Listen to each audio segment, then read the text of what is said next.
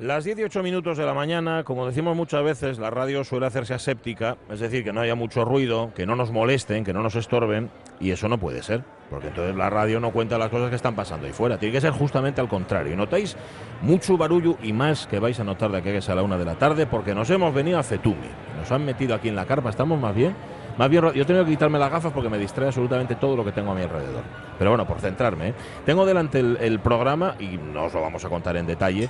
Lo único que tenéis que hacer es entrar en fetumi.es y sabréis todo lo que se ha organizado para hoy. Fetumi, para quien no lo sepa, es la feria de turismo minero e industrial.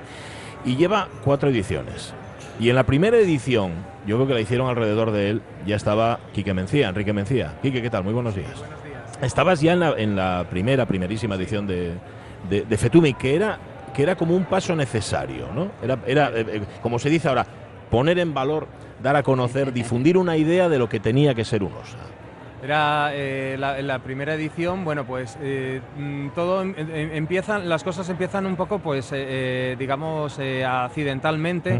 Hay una demanda de, visitas, tenemos un patrimonio industrial, de repente la empresa se encuentra que el patrimonio industrial tiene varios pozos catalogados como BIC con categoría de monumento, que tienen que estar abiertos al público, porque la ley te dice que tienen que estar abiertos al público. Que tienes, por otro lado, mucha demanda de gente que le interesa conocer la mina, gente que a lo mejor viene una empresa, trae unos comerciales de Sevilla y te dice, pues me gustaría meterlos en la mina. Oye, yo tengo a mi familia que viene de Albacete y me gustaría que conociera la mina. Entonces, todo eso unido pues se dice, oye, ¿por qué no hacemos algo en torno al patrimonio industrial? Y después si haces algo en torno al patrimonio industrial, necesitas una promoción.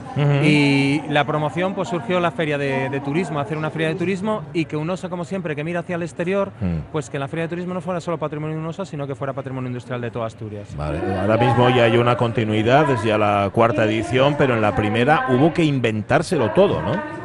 Hubo, que inventárselo todo desde cero en la primera. Eh, sí, bueno, el está todo, está todo inventado, está todo inventado, ¿no? Porque lo, miras un poco el que inventen ellos y a raíz de a raíz de la frase es de Unamuno, ¿no, Pachi? El que inventen ellos, ¿no? A raíz de la frase de Unamuno, pues nos fijamos un poco qué hacen en, en otros territorios, principalmente Polonia, Centro Europa, Chequia, Alemania, y tratamos de, pues, de lanzar algo parecido a lo que estábamos viendo que hacían los centroeuropeos, que en el tema de patrimonio industrial pues van un poco por delante. Llevan tiempo trabajando ya en ello, ya saben además que lo que hay que hacer es sacar el mayor rendimiento justamente a algo que ha perdido, que ha perdido una función, pero, pero ahora tiene otra. ¿no?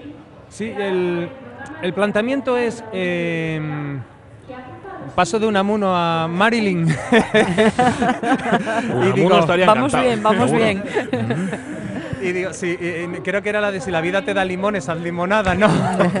Entonces, si tienes, si tienes castilletes, si tienes mm, pozos, si tienes minas, si tienes, igual que en la geotermia o igual que en la biomasa, si tienes montes, si tienes bosque, dices tú, oye, pues voy a hacer algo con lo que tengo y lo que puedo aprovechar.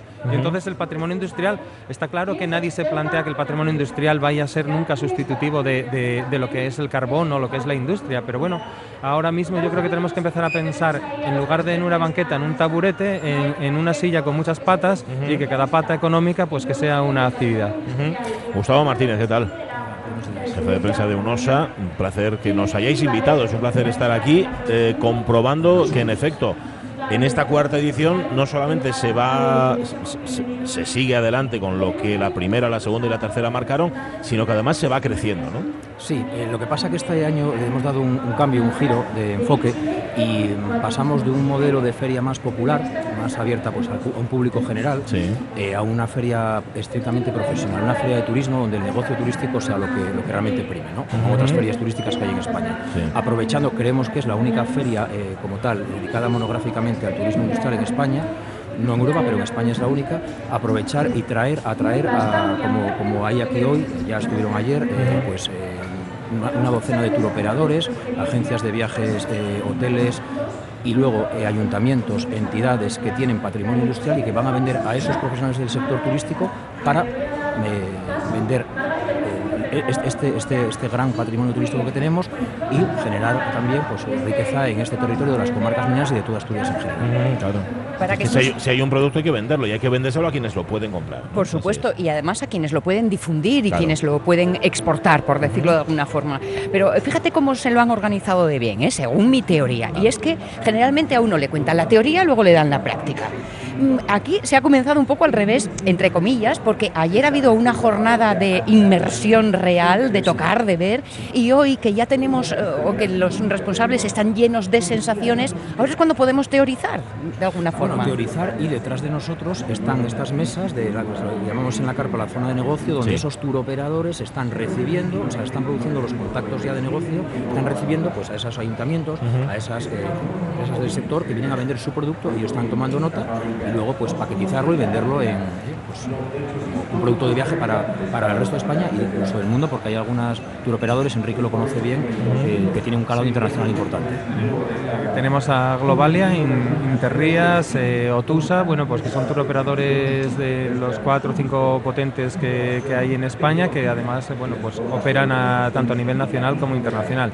Después hay bastante interés con turoperadores que mm, son más pequeñitos, pero que son bastante importantes para nosotros porque son de Castilla León, de Galicia y de Santander y que están muy interesados en el tema del viajecito de tres días y qué ofrecer en Asturias y desplazar a gente desde Santander, desde Galicia y desde lo que es León. Anda que no se ha hablado en esta comunidad de la necesidad de desestacionalizar. Desde luego este tipo de productos son FETEN para esto, ¿no? Sí, nosotros hoy tenemos un día de lluvia y tenemos dentro de la mina gente, ahí dentro de la mina como no llueve, pues entonces es una cosa que en Asturias, pues aunque te vengas de verano, siempre tienes algún día que dices, pues hoy no está de playa o no está de montaña y puedo hacer una actividad alternativa que es eh, pues ir a las cuencas. Lo que tratamos ayer de plantear es que el turismo minero lo hay para todas las edades, que tienes aventura, que tienes turismo familiar y que tienes turismo cultural en torno a la mina y que si eh, como turoperador estás interesado en ofrecer eh, un paquete global a una familia, a un grupo, pues que tienes esa posibilidad. En esa línea, este pozo, el Pozo Sotón, combina dos tipos de turismo, el que, el que gira, sobre el que gira esta feria, que es el de patrimonio industrial, pero lo que es la visita al interior de la mina, eso es más turismo, bueno, también es cultural porque conoces la cultura de la mina, pero tiene una parte importante de turismo activo y de naturaleza. Es otra opción que a lo mejor pues te viene gente a Asturias, está una semana y pues ha hecho el descenso del Sella, le gusta el turismo de naturaleza y dice, mira, es que hay algo radicalmente distinto a todo lo que puedes ver, que es lo que decían ayer los profesionales del sector que bajaron al, pozo, diciendo es que esto es de verdad, esto no es un museo. Oye, no me desilusionéis y decidme por favor que también los de casa somos conscientes de este lujo que es tener esta oportunidad tan cerca. Sí, lo que pasa es que yo creo que tenemos que seguir impactando en la publicidad y un trabajo a hacer, porque ayer, perdón, eh, eh, me llegó un correo a la última hora que des en batería después del día del fan trip y tal, que des en batería cuando enchufo eh, otra vez el teléfono y me empiezan a entrar correos. Y eh, había uno que mandaba un periodista de León que decía cambia el concepto del minero. Cambia, el concepto del minero. Dice, todos lo tenemos más presente y lo comprendemos mejor con, estas cosas que estáis haciendo. Y bueno, por lo menos. Pero la cuestión es esa, fuera se entiende, aquí se va entendiendo que porque es un cambio de modelo. Es decir, no estamos solamente ofreciendo una imagen, sino que es un modelo, modelo económico, un modelo social. Yo creo que cuando lo miras con cautela y tampoco lanzas, eh, te, planteas objetivos, pero tampoco eres triunfalista y dices eh, que simplemente es una ayuda, yo creo que eh, la gente va acabando comprendiéndolo porque ve que es, mm, a peor no es, es algo que mejora, no es la solución a lo mejor para nuestros males, pero bueno, pero, pero mejora. Hablábamos de teoría y práctica, eh, la práctica de ayer, hoy eh, la puesta en escena de lo que es eh, el negocio, que de eso va a la feria, además de conseguir todo esto.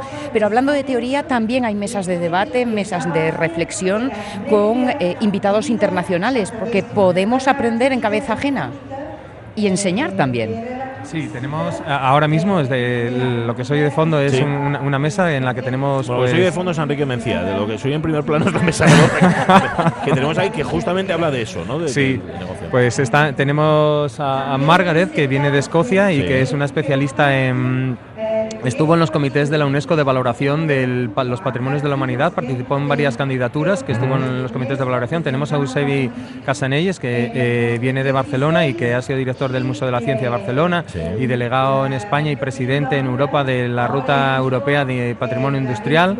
Tenemos a Daniela Paz y, a Karen Luz Córdoba, que vienen de Chile, que eh, se dedican en Chile, tienen una empresa que se llama Incubaturismo, que se dedican a, a descubrir nuevos destinos con nuevos ingredientes y tenemos también, que no se me olvida, Marek Golos, que viene del gobierno de Silesia, de Polonia, y que nos va a hablar un poco, es el responsable en el gobierno de la ruta industrial de Silesia, y hacen una fiesta en torno a la minería, que es algo así como el Festival de la Cerveza de Múnich, pero en torno a la minería, con gastronomía, bebida, eh, folclore, y que bueno, pues son experiencias de las que podemos aprender y, copiar. con lo cual este año en esta edición de FETUMI no vamos a calcular ya cuántos visitantes han venido, que es eso que nos encanta a los medios de comunicación, 200.000 personas, sino cuánto se ha movido. Aunque, claro, el volumen de negocios ya es más complicado verlo. Eso se va a ver a, medio plazo, ¿no?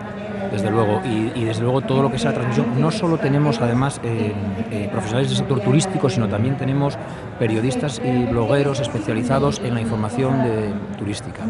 Y todo lo que sea trasladar, transmitir, eh, difundir todo esto fuera de nuestra fuera de Asturias, la verdad que nos parece que es que sería conseguir el objetivo. Nosotros yo tengo que hablar como director de comunicación de NOSA que UNOSA hace un esfuerzo muy importante con esta feria, un esfuerzo económico, bueno, también de los recursos, de gente como Enrique que, han trabajado muy duramente en esto y que esto se hace pues en la línea del compromiso ya de hace muchos años de UNOSA de la reactivación del territorio, intentar pues que redunde de alguna manera en beneficio de, no solo de la las comarcas mineras, sino de todas Asturias. Muchas gracias a los dos. Gustavo Martínez Pañera, director de Comunicación y Relaciones Institucionales. Muchas gracias, Quique Mencía, eh, por haber estado aquí con nosotros, por invitarnos a estar aquí y, que vaya muy bien. Van a, van a, vivir en directo no solamente el programa, sino lo que hay detrás. Eh, deberíamos meter una cosa por cada canal, de tal manera que, ¿qué quieren ustedes? Canal izquierdo, eh, la radio es mía. Canal derecho, la, la, jornada de hoy, que por cierto es una jornada francamente intensa. Ayer compartimos y fue un auténtico lujo compartimos un rato con, con Abel Antón, con Fabián Roncero, con Martín Fiz, con los maratonianos campeones del mundo, con, auténticas joyas y auténticas leyendas del deporte. Están aquí también, están aquí Van a participar Ahora justamente en Fetumi. Están bajo tierra en este están instante. Bajo tierra, han hecho la visita. Sí, señor. Están haciendo la visita. Están haciendo la visita, sí. Sí, sí, sí. Que, no sé si querrán salir corriendo o no. El caso es que es una visita que impacta. ¿eh? Les preguntábamos ayer, ¿estáis, ¿estáis preparados? Que esto no es lo mismo que hacerse 42 kilómetros ahí arriba, ¿eh? ahí abajo las cosas son muy diferentes. Oye, y esto, cuidado, aunque ya ha empezado, bueno, ya empezaba ayer con ese fan trip, con periodistas que estuvieron, bajaron a la mina, estuvieron en la mina de Arnao y demás. Em, mm, eh, la inauguración no es hasta las once y media es decir, ya han empezado a trabajar, ya están en ello. Se está haciendo además también las reuniones de negocio en estos espacios que se han creado aquí justamente debajo de la carpa, a la vera del Pozo Sotón, y a, las once y media va a ser la inauguración. Esperemos que el presidente de UNOSA esté con nosotros, pues no sé si antes o después, pero vamos, que nos acompañe aquí. Eso que escucháis, aparte de las voces, eso es lluvia, ¿no? Y ahí está el agua. ¿qué tal? hola, ¿qué tal, Castaño? ¿Cómo estás? Qué raro verte por aquí por las cuencas, ¿no? El, barullo, el barullo no sabíamos por dónde venía, si por la lluvia o por ti. el diluvio universal. Oye, cuéntamelo, se lo hemos preguntado tanto a Gustavo Martínez como a, a Quique Mencía, lo de comunicar hacia afuera una nueva, un nuevo concepto de lo que son las cuencas mineras, de lo que es la actividad minera. Em, también les preguntábamos cómo se comunica eso hacia adentro y si es más fácil convencer a los de fuera que los de aquí, o sea, los de casa. Mira, yo que vivo aquí, que lo sabéis que vivo en Chama, eh, yo creo que eh, tenemos una cosa muy buena, sobre todo cuando hables con gente de fuera, que tenemos aquí a gente de Chile, de Escocia, de Portugal y tal, eh, tenemos una cosa muy buena que ya que somos, como somos grandonos, pues lo nuestro gustanos, entonces eso está bien. Y tenemos, yo siempre lo digo, cuando, cuando últimamente que hablo mucho de minería y de humo y de estas cosas, eh, siempre... Y de, niños, de humo y tal. No, siempre me dicen, no, hombre, eh, es que, claro, ¿tú crees que eh, se, se, perderá? Digo, a ver, esto no pasó hace 300 años. Hay mucha gente que está por ahí, o sea, en los bares, en la calle y tal, que tienen 50, 60 años, o sea que son jóvenes, muy jóvenes, que fueron mineros y que están muy orgullosos de, ser, de haber sido mineros. Entonces, eh, todavía no, no, tenemos que buscar el orgullo en, en nuestra genética antepasada, la tenemos, lo tenemos aquí. Entonces, con esto, eh, tenemos que, con estos mimbres, tenemos que hacer un cestu. Mm. Entonces, el tema es que tenemos que buscar eh, que la gente venga aquí. ¿Qué pasa? Que, son, que Asturias y la periferia de Madrid de, de España y España ya es la periferia de Europa. Entonces, ye tienes que traerlos aquí, a decir a los alemanes, venir aquí, que vais a flipar con lo que tenemos aquí, que no lo tenéis vosotros, ¿eh? porque los mines de ellos son muy guapos, pero no tienen estos valles. Entonces, hablábalo ahora con la escocesa, me decía, eh, bueno, la escocesa, habló así, de la escocesa y Margaret, Margaret Hart, y Margaret Hart, que, que de turismo responsable. Justo, y decíame ella, ye, lo que tenéis que hacer los asturianos, ye, eh, no solo, o sea, como ya tenéis el orgullo y ya tenéis eh, los, los pilares puestos, de lo que ye el patrimonio industrial, lo que tenéis que hacer es decirles, mira, y no solo lo que hay bajo tierra y guapo, es que mirar la exuberancia de lo que tenemos por encima de la tierra. Y, y, entonces, eh, y eso, mira, díjome una cosa que, yo muy, que a mí siempre me llama mucho la atención porque lo creo firmemente cuando voy por los cuenques paseando, ¿no? Que ye que os dais cuenta que la naturaleza al final lo come todo. O sea, la naturaleza otra vez vuelve a, a, tal, donde había pozos o donde había tal, la naturaleza de repente... La vida se abre paso, sí. Sí, la, se abre paso y de repente y es que gana por cabezota la naturaleza. Y, no, no, gana por cabezota. Y, nace un árbol en medio de un edificio y rompe el tellado y tira todo para arriba, ¿no? Entonces, la naturaleza es tan exuberante en estos valles que tenemos que también saber vincular una cosa a la otra. Eh, eh, hay todavía en Asturias eh, la creencia de que los cuenques son muy fees y les cuenques tienen cosas. Bueno, qué error. Y les cuenques son muy fees, tienen muchas cosas, tuvieron muchas cosas muy fees. Lo más feo que tuvieron fue la contaminación, pero ya que algo bueno teníamos que sacar de que no haya, de que no haya industria, de que ya no hay contaminación. Estamos en pleno proceso en donde el lado oscuro ah. se está convirtiendo en lado luminoso. Es el lado verde. Entonces, el paisaje protegido de los cuenques. Si os gustan los bosques, el, Parque Natural de Redes y es brutal, pero el paisaje protegido que hay aquí mismo, entre San Martín, Mieres, Ayer y, Langreo, y una barbaridad porque son bosques totalmente tupidos. Pero y que además, si dentro, si vas caminando por, por ejemplo, por ponerte un ejemplo, la ruta a los molinos en, en, la nueva, donde empieza, donde está el ecomuseo. Si tú vas caminando por allí y de repente encuentres este un estolbes de los, del siglo XIX o encuentres este un pozo eh, como el pozo San Luis con un estilo modernista brutal. Entonces, dices tú, es que ye el doble de guapo, de verdad, el doble de guapo. Mira, en, ese, en ese sentido preguntaba a Pachi lo de, es más difícil convencer a los de dentro que los de fuera y tal, lo de la comunicación, ¿no? Yo creo que los de dentro nos puede costar más porque todavía tenemos esos prejuicios mm. de lo que cabe esperar. Mm. Entonces no tenemos el ojo limpio para la sorpresa. Y después hay una cosa que en el día a día, ahí eh, en los cuenques, aunque perdimos muchísima población porque aquí la gente vino a trabajar y cuando no hay trabajo, pues los fíos de los que vinieron a trabajar tienen que marchar a otro lado. Pero aquí todavía queda mucha gente o quedamos mucha gente viviendo. Y hay muchas cosas muy auténticas que también quedan en muchos barrios de Oviedo o de Gijón, ¿eh? que son les barriades, que son eh, el comercio eh, pequeño, que ye les tiendines o que eso. O sea, esas cosas que todavía quedan, que no es nada impostado. No vinieron los hipsters a ponernos aquí ¿sabes? lo, lo, tenemos, no, no hay muffins, lo, tenemos y tenemos a, a la paisanuca que guarda todavía la mercería o, tenemos al matrimonio que hace 90 años que tiene una tienda de telas. Entonces, eh, quiero decirte con esto que eso también le gusta mucho a la gente cuando viene aquí, cuando le logramos quitar la venda y los traemos y decimos una banda, vamos a comer hoy los nabos a Sotrondio. Y vas a flipar porque en Sotrondio hay bares en los que todavía los paisanos canten sin que se lo pida nadie. Y, sin que lo riñan. Y sin que lo riñan. Y siguen creyendo que canten bien. Y siguen creyendo que canten bien. Y, siguen tomando pintes de vino a 50 céntimos. Entonces, quiero decirte, sin que venga, insisto, los gister, caeme bien porque yo soy como medio gister, pero sin que vengan los gister aquí a decirnos cómo tienen que ser las cosas auténticas, ¿no? O, de tal. Entonces, a, de, construir. Claro, y, yo qué sé, y, e incluso yo soy, yo por ejemplo haría, siempre lo dije, haría un tour de, de les pintades, o sea, de los grafitis míticos de la cuenca, ¿no? Pues y ahora hay uno en la felguera que tiene muy pocos días, pero ya va para la historia que os voy a decir que me encanta, que no comas animales, come humanos. ¿Cómo somos tan frisis? Eso es radicalismo, ¿eh? Animalilismo, llámelo yo. Déjame que diga que además del patrimonio de las cuencas mineras, y estamos ya digo a la vera del Pozo Sotón, también aquí se habla de otros patrimonios industriales. Es decir, Fetumi se amplía no solamente a lo minero, sino a lo industrial en general. De hecho, vamos a hablar también de la mina de Arnau.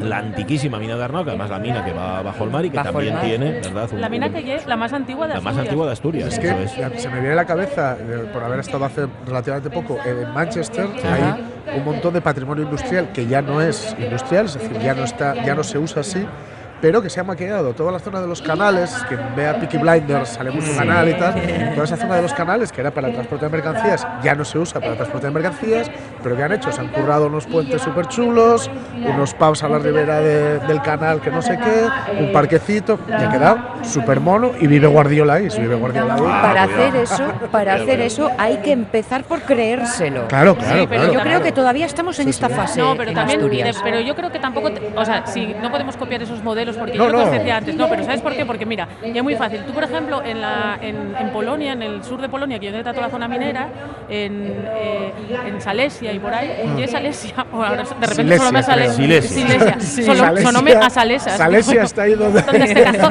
donde se casó Franco. Donde yo- Lorcia. lo que decimos los del Escuén, que sí, donde se casó Franco. Bueno, Ah. eh, tú pones un compás, que yo no sé si os, porque esto es una metáfora que dice mucho eh, la gente de UNOSA, pero pones un compás eh, y, y- y das así una vueltina alrededor y tienes 20 millones de personas, potenciales mm, visitantes a tus historias mineras. Aquí no, aquí la, primero haces así con el compás, lo primero y todo el mar. Sí. por la parte de arriba y por la parte de abajo y Castilla, que tampoco y que esté muy poblado. Entonces, aquí tienes que aportar algo más. No, Claro. puedes, no puedes poner 27 bares a la, a la vera del río Nalón porque en un No, bar no, hay no. gente para los 27 bares, Sí, sí, pero sí. si tienes, tienes que traer a... Primero tienes que que la gente venga aquí. Entonces, una vez que Sí. consigas que venga aquí, ya tienes. Pues nada, pero sí, sí, Fetum iba de eso, de creérnoslo y además de ofrecerlo, de, de venderlo. Y Gracias, Aitana. Nada, yo voy a acordarme de mi abuelo Chuchu, Sí. que empezó a trabajar en la mina en este pozo. Sí, en Sí, Ahí sí. va. Mira tú. Yo, tengo muy presente, además le, le- le- le dije que le mencionaría al padre de Enrique Álvarez Mastache, amigo de, del programa y además uno de, de los que de los triunviros de Rema y Vive y tal, cuyo padre murió Y está en el memorial. Está, Está sí, su, su placa, está, su nombre memorial. está mi abuelo- Impresionante. yo tengo una foto de mi abuelo de Mineru solo, solo una foto que trae por detrás, que lo escribía él, puso 14 de agosto de 1947, Pozu Sotón, lunes. Lunes. Bueno, Claro, paciencia las fotos de lunes porque de martes ya estaba muy sucia la ropa. Gracias, Castaño. Hala, Un abrazo. bien, sí, ¿eh? de la cuenca sucia a la cuenca limpia y al patrimonio que, en efecto, una vez que se le ha quitado el hollín, resulta que es muy Y vendible. solamente, y- y aún metidos aquí dentro de la, de la carpa, que no se ve bien, pero es que simplemente dar esa vuelta del compás y ver el valle en el que estamos metidos es que es, es un lugar. Verde es una auténtica maravilla. Esto ha cambiado mucho. Bueno, mm, luego os contamos más cosas, aunque ya digo, las estáis escuchando de fondo, Sí. pero vamos a alternar los contenidos de Fetumi en esta cuarta edición con nuestros contenidos. Por ejemplo, vamos a contar noticias. Venga.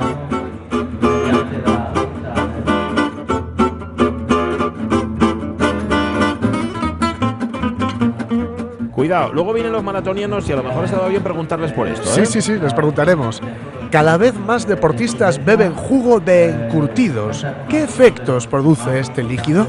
¿En serio? ¿Cómo de bueno? Tan bueno que me siento egoísta por ser la única que lo ha probado. Creo que todos deberían comprobar lo bueno que está. Miradas de Ah, sí. odio entre el resto de Jugo, comensales. jugo de encurtidos, para quien no maneje la terminología, los encurtidos son los pepinillos, las Sí. cebolletas, las- todo esto. No, lo que se va a comprar al rastro. Sí, señor. Pan y El encurtidos. rastro Me huele encantan, encurtidos. me Y si- encantan y si los encurtidos. Y son muy saludables, Eso que lo es. sepáis. Pues quitad, mira. quitad lo que es la parte de lo que se come, queda ese líquido, sí. pues resulta que hay deportistas que están empezando a beberlo. ¿Vale? Pero a beberlo, o sea, en unos recipientes de solo el zumo, por así decirlo, de los encurtidos. El primero fue eh, un francés que se llama Tiafoe, o Tiafo, me imagino. Eh, no, perdón, perdón, francés no, es que se llama Frances Tiafoe. Ah, se llama Francis, vale, Sí, vale. pero no, es no estadounidense. nacionalidad, sino nombre de Eso pila. es. Y estaba jugando contra Rafa Nadal y vimos, le vieron que estaba bebiendo el, el zumo este, que me imagino que alguien pensaría, dice, se quiere suicidar. está jugando contra Nadal, está ya fartuco de no poder hacer nada, se quiere suicidar. No, estaba tomando esto y ¿por qué? Pues bueno, luego él comentó que era, digamos, un truquillo, ¿no? Una especie de, eh, pues como si te tomas algo con vitaminas o alguna cosa así un poco similar, ¿no? Eh, luego vieron a Lucas Torreira, un uruguayo del Arsenal, del, del del equipo de fútbol, de 22 años, y le pillaron, esta se ve muy bien además, porque está justo bebiendo este jugo de encurtido, ¿no? Con la cosa es que ya dijeron, bueno, vamos a ver, eh, ¿qué pasa aquí? Que está la gente bebiendo jugo de curtido como si no hubiera un mañana. tendencia. Y le preguntaron a Mayur Ranchordas. Ah, yo, Ranchor- de los Ranchordas. De yo la familia Ranchordas. de los Vega me fío, pero de los Ranchordas Que es un apellido como regular. Pero suena Jordan, ¿no? Sí. Ranchordas. Y la cosa es que él dice que sí que funciona. Es un doctor y profesor en nutrición deportiva. Y dice que el ejercicio de. Bueno, que el, tomar esto sí que tiene, digamos, una base, digamos, vamos a decir, científica. ¿Por qué? La bebida de encurtidos, dice, se compone de sodio, vinagre y potasio. Sal, vinagre y potasio, pues para potar. y lo que hace es reemplazar las sales y el sodio que el cuerpo va perdiendo ¿no? en, una- en un juego. Y dice que funciona sobre todo bastante bien con un ambiente caluroso. Por ejemplo, como el, de- el abierto de Australia, por ejemplo, el tenis, que es donde se empezó a tomar, etcétera. Y que por otro lado, lo que causa el jugo es que genera un reflejo en la boca que envía una señal para que no se acalambren los músculos. Ah. Esta cosa que haces cuando comes algo y Sí. pues se lo envía para que no se calambren los músculos.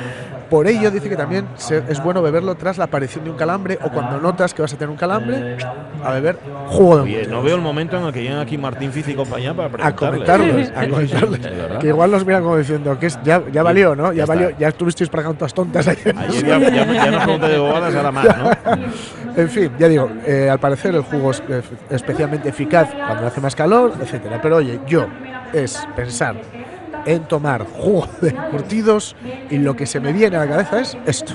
Una vez que vomité en casa y, y luego fui al cine y me escondí la vomitona en la chaqueta y, y subí al gallinero y entonces empecé a hacer un ruido así.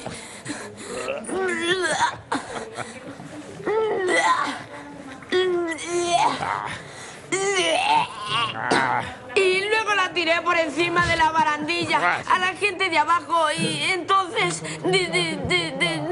fue horrible. A la gente empezó a darle asco y se vomitaban unos a otros. Claro. Y nunca lo he pasado peor en toda mi vida. Mamá, este crío empieza a caerme bien. Sí, empieza a final bien, salvo que te bueno. vomite encima. Esto va un poco en la línea, no tan lejos de lo que hablaste ayer del vinagre de, Ah, de sí, de Rachel. Jennifer Aniston, ¿eh? sí, sí, Exacto. Y es que además todas estas cosas así fermentadas y tal ayudan mucho al sistema inmunológico por lo que mm, eh, tiene que ver con, eh, con las bacterias del intestino Ajá. y todo eso.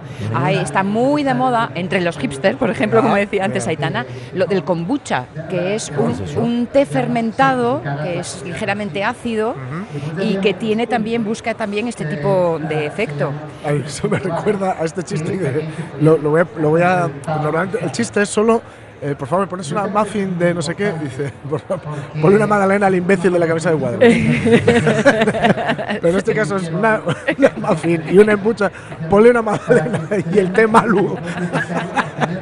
y el té que tenemos pasado al imbécil de la cabeza El de imbécil ese.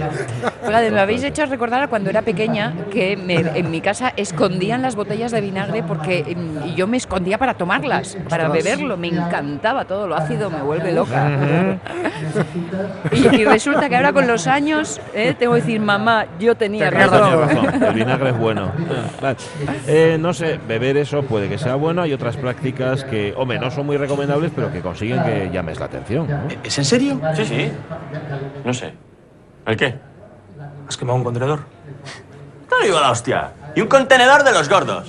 Yo siempre digo que en esto de la lucha callejera, pues hay que ir un pasito más allá, ¿eh? Hombre, claro. Pero tú, ¿quién eres? Yo. Iñaki. Iñaki en metralletas. El metralletas. Oye, ¿y tú estás en algún comando? Hombre, pues, pues puede ser. Hombre, que sí. ¿De cuál? El comando G. Guipúzcoa.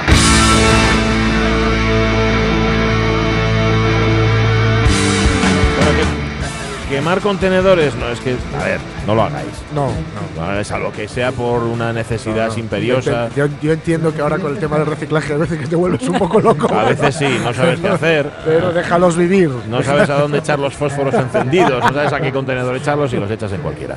Han detenido a un anciano por quemar contenedores no en el País Vasco, sino en varios barrios de Murcia. Sí, ahí le encontró la policía local de, de esta comunidad, de, de esta ciudad, un hombre de 74 años y le han detenido como supuesto autor de la quema de contenedores en varios barrios del sur de la ciudad. Utilizaba un mechero y servilletas de papel, que era lo que le encontraron cuando fue localizado en la tarde de este lunes, según informaron las propias fuentes municipales. Los contenedores fueron incendiados desde comienzos del pasado mes de octubre, por lo que la policía lo que hizo fue poner en marcha un dispositivo especial de vigilancia. El pasado lunes por la tarde volvieron a producirse sucesivamente incendios de contenedores en cuatro lugares distintos de la ciudad. Pues bien, desde el primer momento se movilizaron las patrullas que formaban este dispositivo de vigilancia y unos testigos que desde la calle Morera habían seguido al autor del incendio del contenedor allí ubicado permitieron localizar y detener al presunto incendiario de la calle Río Pliego.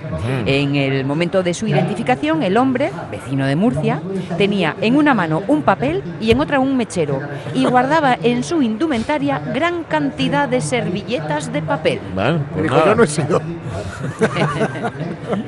Esto no es lo que Pues parece. No lo sé. Sí, Eh, sí. Lo que no sabemos es por qué. O sea, no sé si es que estaba desquiciado o sencillamente él tenía una queja. Igual estaba harto ya de, de- de reciclar, ¿no? Que hay personas que les Sí, sí, pasa esto. El caso es que era un borroquero de la tercera edad. Casa. Estas cosas se hacen a los 14 años y no a los 70. Sí, pero bueno, el caso es que a este señor le salió la vocación tardía. Oye, ¿Qué le oye. vamos a hacer?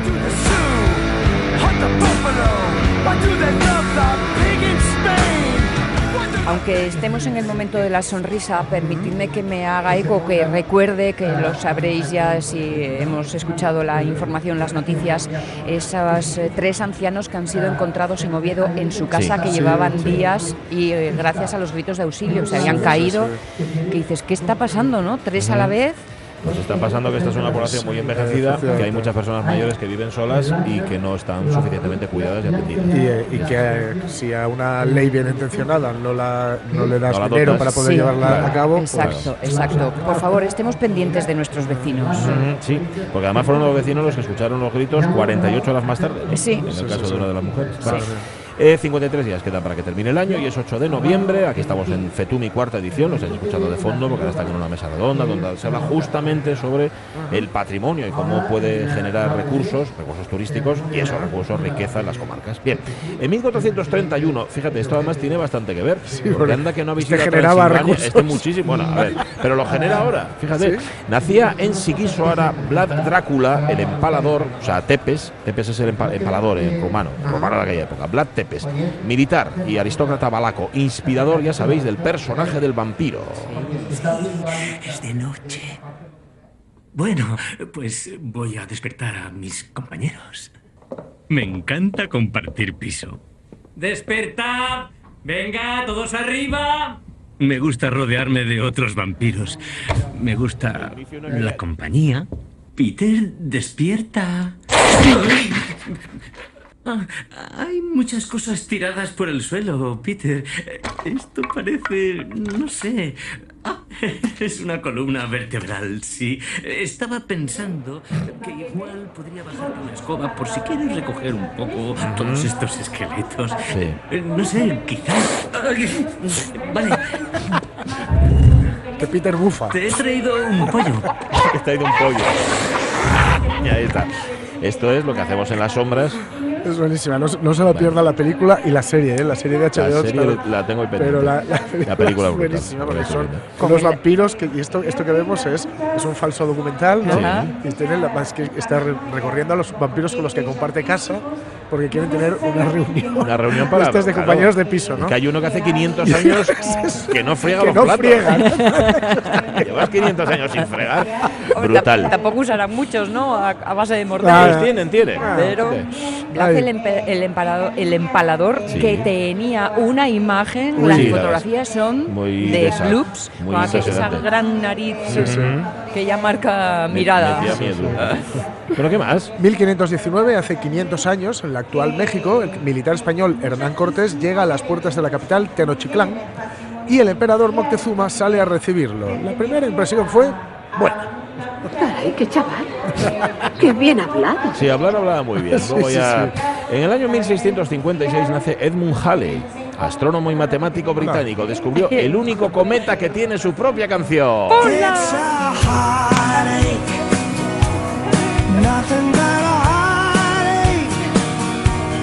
Homenaje a Luis Fernández. Sí, señor. Esto, los Mongo Fly, Fire y el Mongo Fire y, Mongo Fire y, por y el Stradivista. Y Manchurria. Sí, sí, y Manchurria. Y que Fernández Manchurria. ha hecho historia de la radio, vamos. Yo creo que debería tenerlo en su museo Luis de Olmo, allí en Ponferrada. más cosas? ¿Qué más cosas? 1895, en Múnich, en Alemania, el físico Wilhelm Röntgen, mientras realiza unos experimentos con la electricidad, estaba ahí con el quimicefa, descubre, descubre los rayos X. Un año más, os ofrecemos la siguiente e interesante reflexión. O sea, tú eres un científico de esos acojonantes que tiene a tu, a tu unas subvenciones como venga gente para allá, subvenciones, estudiando 20 años, tal, inventa una máquina acojonante y lo llama X. ¿Qué, qué has inventado, colega? He inventado una máquina cojonuda y tal, ¿y cómo se llama? X. Me jodas, tío, para lo que sea, hazlo, hazlo por tu familia, joder. Que luego la familia, ese por ahí, ese que por ahí, es la- esa mujer es la guarra de que inventó los rayos X. Oye, yo que sé, tírate un poco marketing, tírate el pingüi, joder. Yo que sé, llámalo rayos biónicos, rayos estratosféricos, rayos cosmóticos, lo que sea, joder. O llámalo con tu nombre. Es que me llamo López. Coño, pues con un par, rayos López, ¿qué pasa? Y no va ni Dios. Claro, si los llamas X todavía, pero si lo llamas López no. A lo va. mejor Rockten es como López para Sí, ellos. A lo no mejor, va a a lo mejor. Y entonces he Ponle dicho, no, los llamo X. y ya está. En el año 1908 se muere en París a los 77 años Victorien Sardou, un dramaturgo francés. Hoy lo recordamos por ser el padre de Tosca.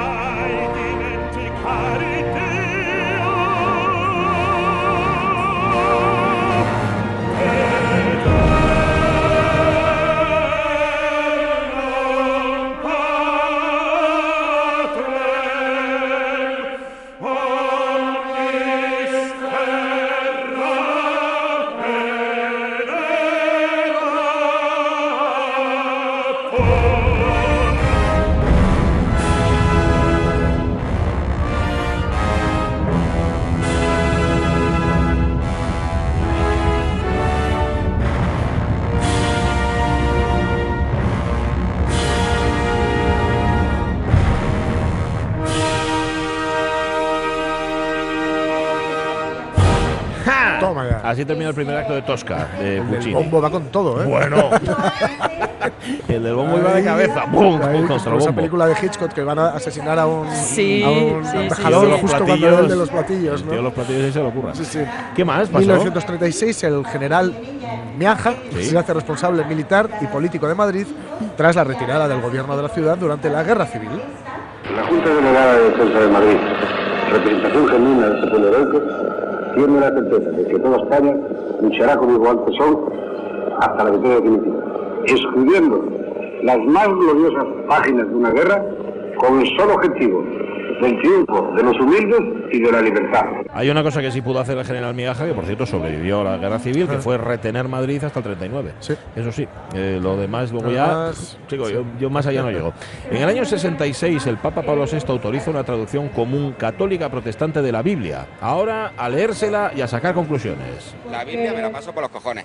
He descifrado todas las profecías porque la Biblia la, escri- la escribió mi estirpe, ¿me entendéis? Eh, mi padre y yo somos los dos únicos habitantes que quedan del Sol en la Tierra. El Sol está vacío. Yo soy la única persona que puede mirar al. Sol y me tenéis hasta los cojones. ¿Me entendéis? Eh, soy el guardián de las estrellas, ¿me entendéis? El Sol es el centro del universo Y Este- todas las este paranoias tío que tiene una página de LinkedIn. Vamos, Me todo lo que tiene. Sí, el acento que tienen estos del sol, Sí, ¿eh? sí, sí. sí. Está muy chulo. Es que se mimetizan mucho. Sí. eh, Claro, en entorno, claro. no vayas a pensar. Estos, si los de la luna son selenitas, los del sol que son solonitas. So- soleli- soleli- sí, solelis- solistas. o solemistas. Sole- Mira, hablando de solistas, la última. 1971, la banda británica Led Zeppelin pone a la venta su cuarto álbum, Led Zeppelin 4, Muy bien.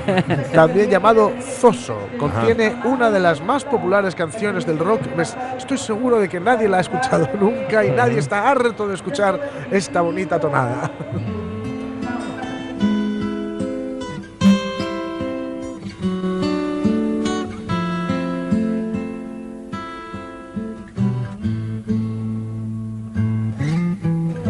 Ya, ¿no? Así, ya está, ya está. Yo con esto ya. Sí, porque además a partir, Sabemos de, a dónde va a llegar. a partir de aquí, de eso donde se nota que la hemos escuchado todos muy bien, nos ponemos a veces un poco intensos, no sabemos la letra y empezamos a decir burradas.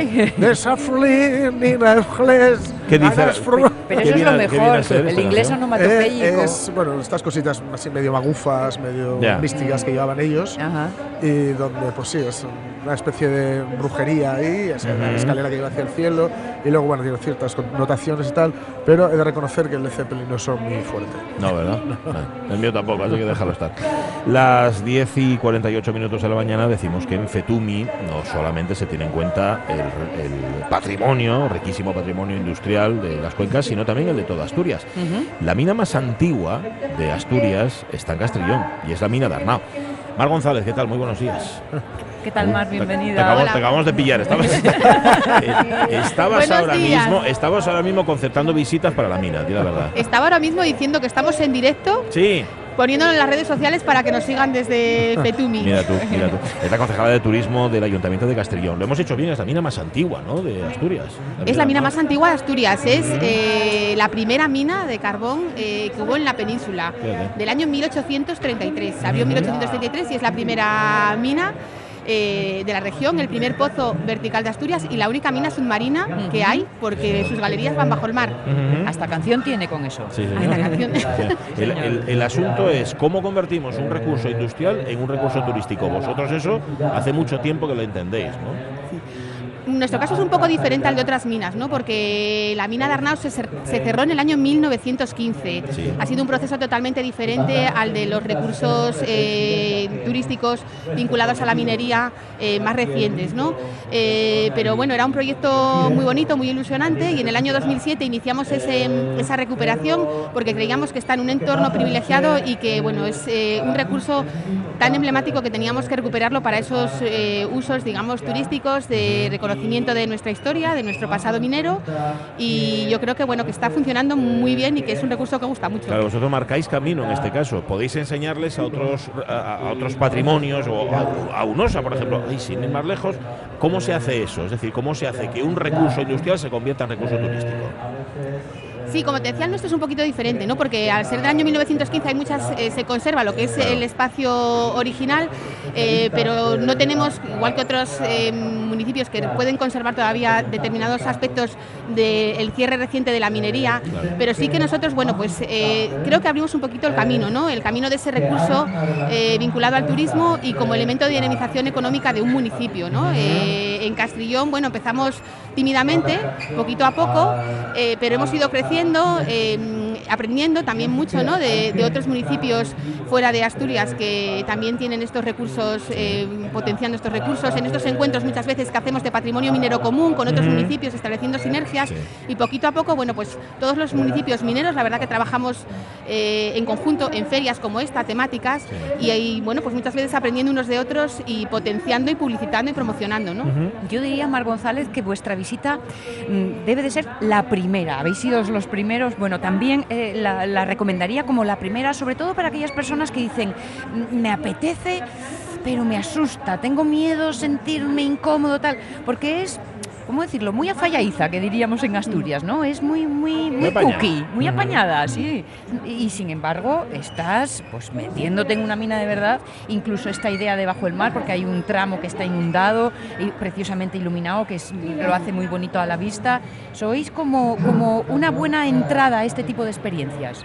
Yo creo que sí, que sería eh, la primera visita que tendrían que realizar para continuar con todo ese recorrido minero. Eso es. Digo la primera porque el origen está ahí, entonces eh, los mineros de Arnao son diferentes a los mineros del resto de, de recursos turísticos que tenemos en Asturias, pero es importante conocer cómo fueron esos orígenes, cómo eran esas galerías, cómo eran esas duras condiciones de los trabajos de la minería en Arnao, para que luego bueno, pues vayan viendo cómo ha ido evolucionando también el trabajo minero, las distintas medios de explotación eh, en los, recursos, digamos, mm, más modernos.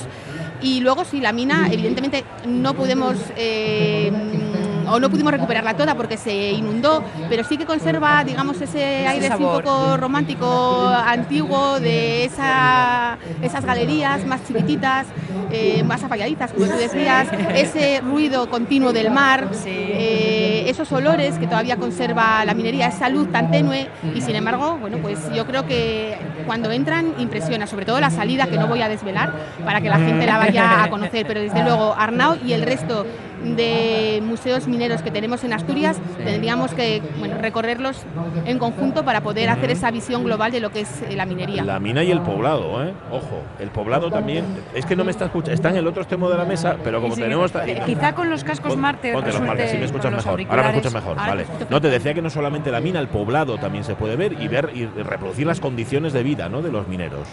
Sí, el poblado es otra de las visitas también eh, muy recomendables ¿no? en, en la mina para entender todo esa- ese conjunto minero e industrial que fue creciendo, un pueblo que fue creándose alrededor de esa mina. El hospitalillo, las escuelas de la Ave María de Arnao, que son una maravilla con esos mapas didácticos que tenemos en el exterior y que creo que son los segundos que se conservan de España. Solo hay unos aquí y otros en, en el sur.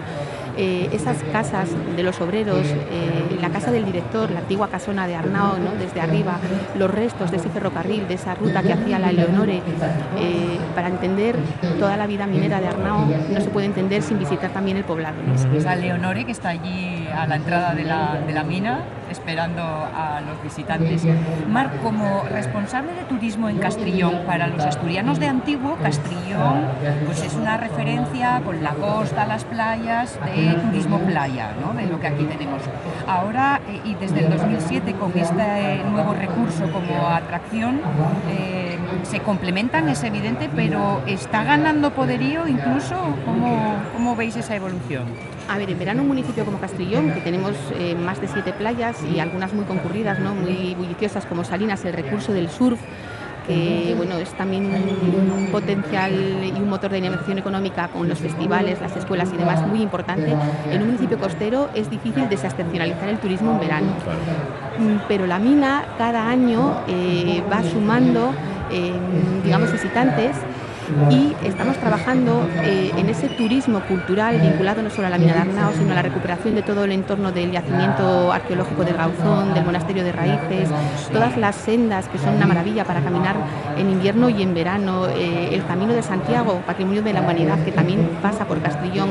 Eh, tenemos muchos recursos que no son solo para el verano, que podemos disfrutar, que podemos eh, no solo disfrutar, sino vivir durante el otoño, durante el invierno y todo el año. ¿no? Entonces, ese trabajo también se está haciendo, un poco, bueno, que no nos conozcan solo como un destino de playa, ¿Y porque no es solo un destino de playa. ¿Lo vais palpando? ¿Se nota? ¿Se va dejando ver? poco Se va poco? dejando ver, sí, sí, va dejando ver. Eh, hombre, todos los cambios mm, cuestan, ¿no? ¿no? no queremos perder por nada del mundo nuestro turismo eh, de playa, porque Castellón es costero y tenemos unas playas maravillosas y ese turismo está ahí, ya está muy afianzado, pero sí que queremos que conozcan esta otra cara de Castrillón, eh, municipio joven, un municipio dinámico, un municipio que apuesta por la cultura y, que apuesta por ese otro turismo de recuperación del patrimonio cultural e histórico, también el patrimonio industrial. Entonces, bueno, estamos haciendo esa pequeña, ese pequeño, pequeño trabajo. Ya llevamos 12 campañas de excavaciones en el castillo de, de Gauzón, eh, donde están también los orígenes de- del reino de Asturias y donde se cubrió de piedras preciosas la Cruz de la Victoria. Todas estas cositas que mucha gente parece que no que desconoce y que es importante hacer también ese trabajo de dinamización de todo este patrimonio. Muchísimas gracias, Mar González, concejala de turismo del Ayuntamiento de Castrillón. Un placer. Debe- os debemos visita. Nos debéis una visita cuando queráis, ahí tenéis vuestra casa. Muchas gracias. Gracias. Bueno, yo tengo doble casa porque voy a casa a mi suegra a comer, que es de Castrillón. Ah. Son de pillar, no voy a estar pillando, está allí. No, pero tengo dos casas ahora. Sí, sí, Tengo sí, que ir sí. a Arnau y luego y- o, o viceversa. Voy primero a casa a mi suegra y luego voy a Arnau directamente. Ya notáis de fondo que sigue la mesa redonda, interesante mesa redonda, en torno justamente al patrimonio industrial como recurso turístico, que es justamente de lo que están haciendo. Eh, está en marcha también Fetumi Negocios. Fetumi Negocios lo que, lo, en lo que se traduce es en las reuniones, Sí. aquí lo estamos viendo, los oyentes no, pero se lo contamos, las reuniones peque- pequeñinas aquí en los sets estos que están... Una especie de, de sets hechos de sofás así muy Sí, cómodos. se sientan, un, bar, sí. un bar muy cuco. Eh, sí, también, también, lo tiene muy mono puesto. Eh, el acto de inauguración está previsto para las once y media. Creo que Jorge Alonso ha visto gaitas He en visto el gaitas. entorno, así que es posible, es posible que se lo retransmitamos en directo. Omar, Omar tiembla. A las 12 menos cuarto viene el equipo español de maratón, que son Abel Antón, Fabián Roncero, Martín Fiz, Alberto Juz- Juzgado y José Manuel García, que van a estar aquí. Nosotros ya decimos que como somos muy enchufos, estuvimos ahí con ellos y Sí. fue una auténtica gozada. Sí, sí, sí, A partir de las 12 y cuarto sigue hasta las 2 y cuarto Fetumi Negocios y luego ya nos contamos más. Pero vamos, que la tarde va a ser también va a ser muy intensa. Sí, señor, y va a haber mucho trabajo. Oye, creo que nos da tiempo. Nos quedan dos minutos para que sean las 11. ¿Es correcto? ¿Dos minutos? Vale. Ayer os contábamos, lo sabéis, que se ha muerto Margarita. Salas. Una científica, ojo, no solamente una científica que abrió camino, que hizo muchas, muchas investigaciones, muchas cosas muy interesantes, abrió camino a las mujeres en la ciencia, pero es que además es también la autora de la patente, la patente que más pasta le ha dejado el Consejo Superior de Investigaciones Científicas, lo tiene todo. Hablábamos con ella y fíjate que el domingo hay elecciones, esto no es que vayamos a mover el voto a un lado ni a otro, hace tres años hablamos con ella, el 21 de junio del año 2016, y hablábamos justamente sobre el dinero que tiene o deja de tener la investigación en España. Pues eso esperamos todos, evidentemente, porque ahora estamos pues en niveles muy bajos, estamos como como usted bien ha dicho, pues eh, pues eh, casi a la cola de la Unión Europea, no, sin casi, estamos a la cola de la Unión Europea. Eh, y realmente pues eh, a pesar de eso yo siempre digo que en España hacemos milagros con el poco presupuesto que tenemos para investigar, ¿no? Pero, de- pero en fin, se está, se está sufriendo mucho, sobre todo, eh, todos estamos sufriendo, pero sobre todo la gente joven que no encuentra futuro aquí en España para, para poder desarrollar la investigación. Eh, aquí hacemos muy buenos doctores, formamos muy buenos doctores que en principio se pueden ir al extranjero para hacer una fase postdoctoral, que es lo que muchos hemos hecho toda la vida, pero con la posibilidad de volver. Y entonces eh, hoy día lo que está muy difícil es la vuelta, porque bueno, pues hasta ahora ha habido muy pocos puestos de investigación. Margarita Salas. Y a ver si a partir del domingo cambia la cosa. A ver. Las noticias de las 11 de la mañana. Sometimes all of our thoughts come